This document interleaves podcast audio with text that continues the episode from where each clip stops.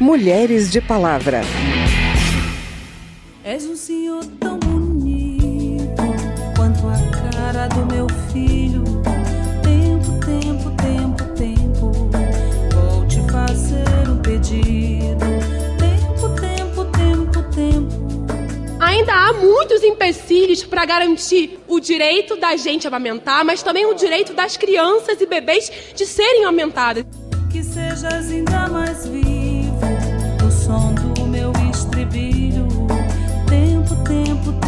tempo. Ouve bem o que te digo.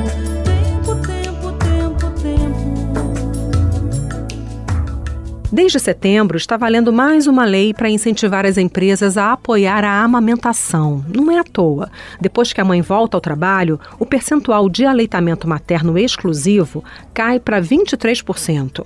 O governo pretende instalar salas de amamentação em unidades básicas de saúde por todo o país. São espaços para mães trabalhadoras, em especial aquelas que estão na informalidade, longe das garantias que são oferecidas para quem tem um emprego formal e quer amamentar. Algumas empresas e instituições públicas já contam com espaços como esses. Vamos entender como isso funciona? Eu sou Vera Morgado e te convido a me acompanhar a partir de agora. Outro nível de vínculo. Ao final da licença maternidade, a trabalhadora tem direito a dois intervalos de 30 minutos para amamentar, até que o bebê complete os seis meses de idade. Ou então, o direito de sair uma hora mais cedo do trabalho para fazer o aleitamento. A preocupação em garantir que a lei seja efetiva é uma das pautas que as deputadas trazem para os debates aqui na Câmara. E a deputada Isa Arruda, do MDB de Pernambuco, que é fisioterapeuta e especialista em saúde da mulher, conversou sobre isso com o Márcio Aquiles Sardi. Deputada Isarruda, o direito à amamentação, ele tem sido respeitado nos espaços públicos hoje da coletividade brasileira? Pois é, Márcio, é, causa-me espanto, sabe? Em pleno século XXI, início de um novo milênio, numa era em que homens e mulheres desenvolvem tantas tecnologias, ainda haja essa necessidade, Márcio, da gente estar tá falando da, da liberdade de uma mulher amamentar em qualquer espaço, da importância do leite materno, da importância da amamentação, como é importante quando a gente é, ver os benefícios de, do leite humano, de poder reduzir, Márcio, e todos que nos escutam, de poder reduzir em até 13% a mortalidade de crianças menores de 5 anos por causas evitáveis.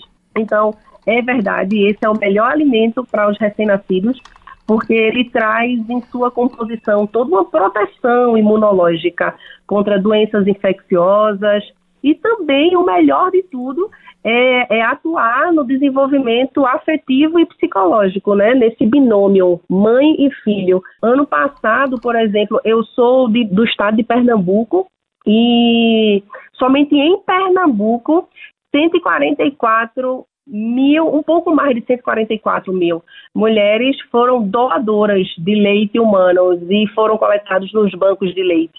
O Brasil ele tem uma da, um dos maiores complexos de redes de banco de leite, é, sendo muitas vezes referência internacional, sabe? A OMS agora, ela tem como meta para 2030 que pelo menos 70%, né, da agenda de 2030, né, das ODS, que apenas que, que pelo menos até 70% das crianças é, até seis meses de vida, que é o que a Organização Mundial de Saúde preconiza, né, que, que, que o Ministério preconiza, né, a amamentação exclusiva por seis meses, que eles, que até 70% dessas crianças sejam alimentadas exclusivamente com leite materno.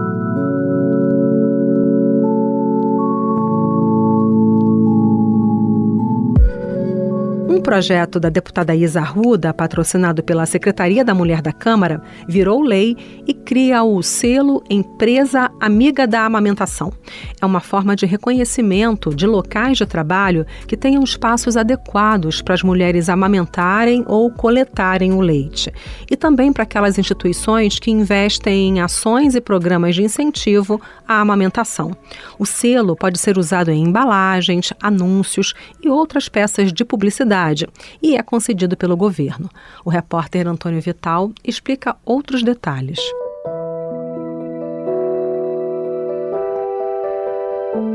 A empresa, para merecer o selo, terá ainda que promover campanhas internas de conscientização sobre a importância do aleitamento materno e de estímulo a doações aos bancos de leite. Essas campanhas também terão que abordar os malefícios do fumo e do consumo de álcool e drogas ilícitas para o desenvolvimento do bebê. Também é requisito para a concessão do selo o respeito das empresas às regras trabalhistas que tratem dos direitos da empregada lactante. O selo Empresa Amiga da Amamentação não poderá ser concedido a empresas condenadas ou punidas por trabalho infantil e poderá ser revogado em caso de descumprimento da legislação trabalhista.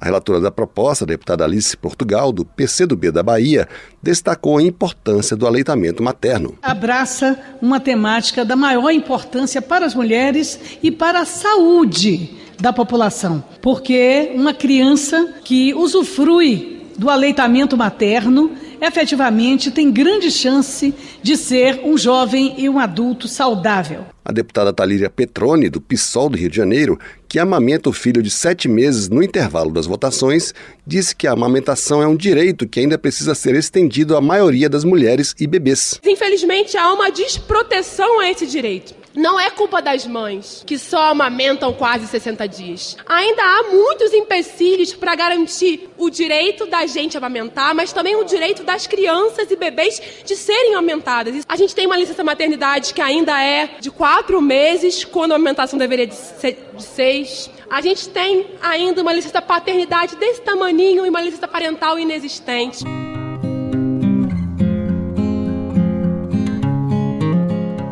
Câmara dos Deputados é um exemplo de instituição que já conta com salas de amamentação. Eu fui conversar com a Clarissa Tolentino, servidora aqui da casa, que tem um bebê de 11 meses e está utilizando um desses espaços como apoio pela segunda vez. Da primeira amamentação, né, eu não sabia mesmo como fazer, né? Então, assim, eu tinha que ensinar a criança a mamar e eu tinha que também entender que eu tinha potencial e que ia dar certo, né? porque é, é tudo muito novo. Então, assim, para mim, a grande dificuldade foi porque ele nasceu naquele contexto também da pandemia, do início da pandemia, que ninguém saía de casa, então eu tive que aprender com, com as pessoas da minha família, minha irmã que me ajudou, e, e, e, ver coisas na internet e tal. Então, assim, eu não tive acesso a um profissional de saúde, né, para poder me ajudar naquele momento, né? Foi só no hospital mesmo. Então, assim, eu acho que o grande desafio foi entender que aquilo ali é, é fisiológico mesmo, mas que não é tão automático, entendeu? Que vai, a gente vai ter que se adaptar, a mãe, a, a entender o tempo que a criança precisa, a criança a entender como é que a pega, como é que é a posição da amamentação, o que que funciona melhor. Ah, ele gosta, o meu filho se posicionava melhor em uma mama, na outra era mais difícil. Aí eu tive ajuda com, com o tempo eu fui aprendendo, né? E ele também. E tem também esse mito de que é só botar o peito na boca do bebê que ele vai mamar, vai que é uma beleza. Exatamente, não é assim que funciona. E é frustrante, né? Porque a gente pensa assim, ah, todo mundo consegue, eu não estou conseguindo, né?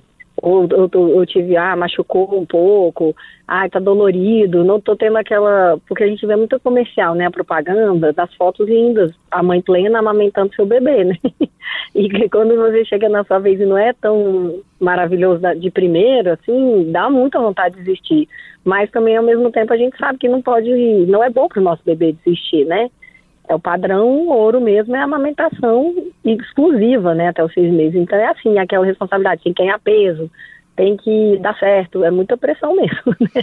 Em que medida a sala de amamentação ajuda você a manter o aleitamento exclusivo? No meu caso, foi super importante, ainda é, porque a minha filha fica numa creche, né? Só que nessa creche, eles, eles me, me orientaram que eu poderia é, retirar o leite e deixar que eles, eles fazem a, a oferta do leite para ela, né? Então isso facilitou muito a, a, adaptação dela na escola, porque ela, ela, mesmo que ela não aceitasse o alimento ou ela tivesse se sentindo é, a separação mesmo, né? Ela estava recebendo o leite, que era uma forma dela acalmar e também dela se alimentar.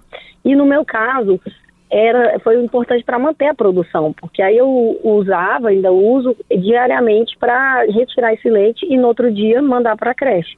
E se eu não tivesse esse local para retirar, eu não teria como manter essa produção e, e, e fazer essa entrega, né, todo dia.